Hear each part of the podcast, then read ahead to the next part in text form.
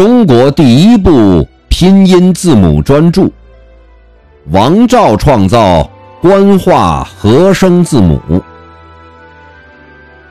一九零一年，清光绪二十七年，天津学者王照创造的《官话合声字母》一书于日本出版发行，在中国文字改革史上具有重要意义。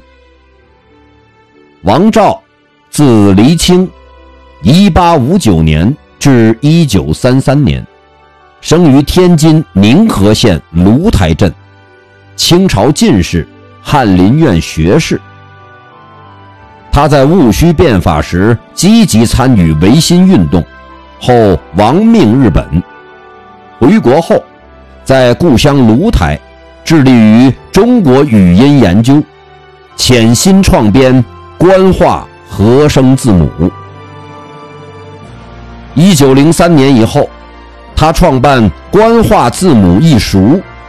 拼音官话书报社，该社发行的拼音官话报销路甚广，一时间官话字母风行全国。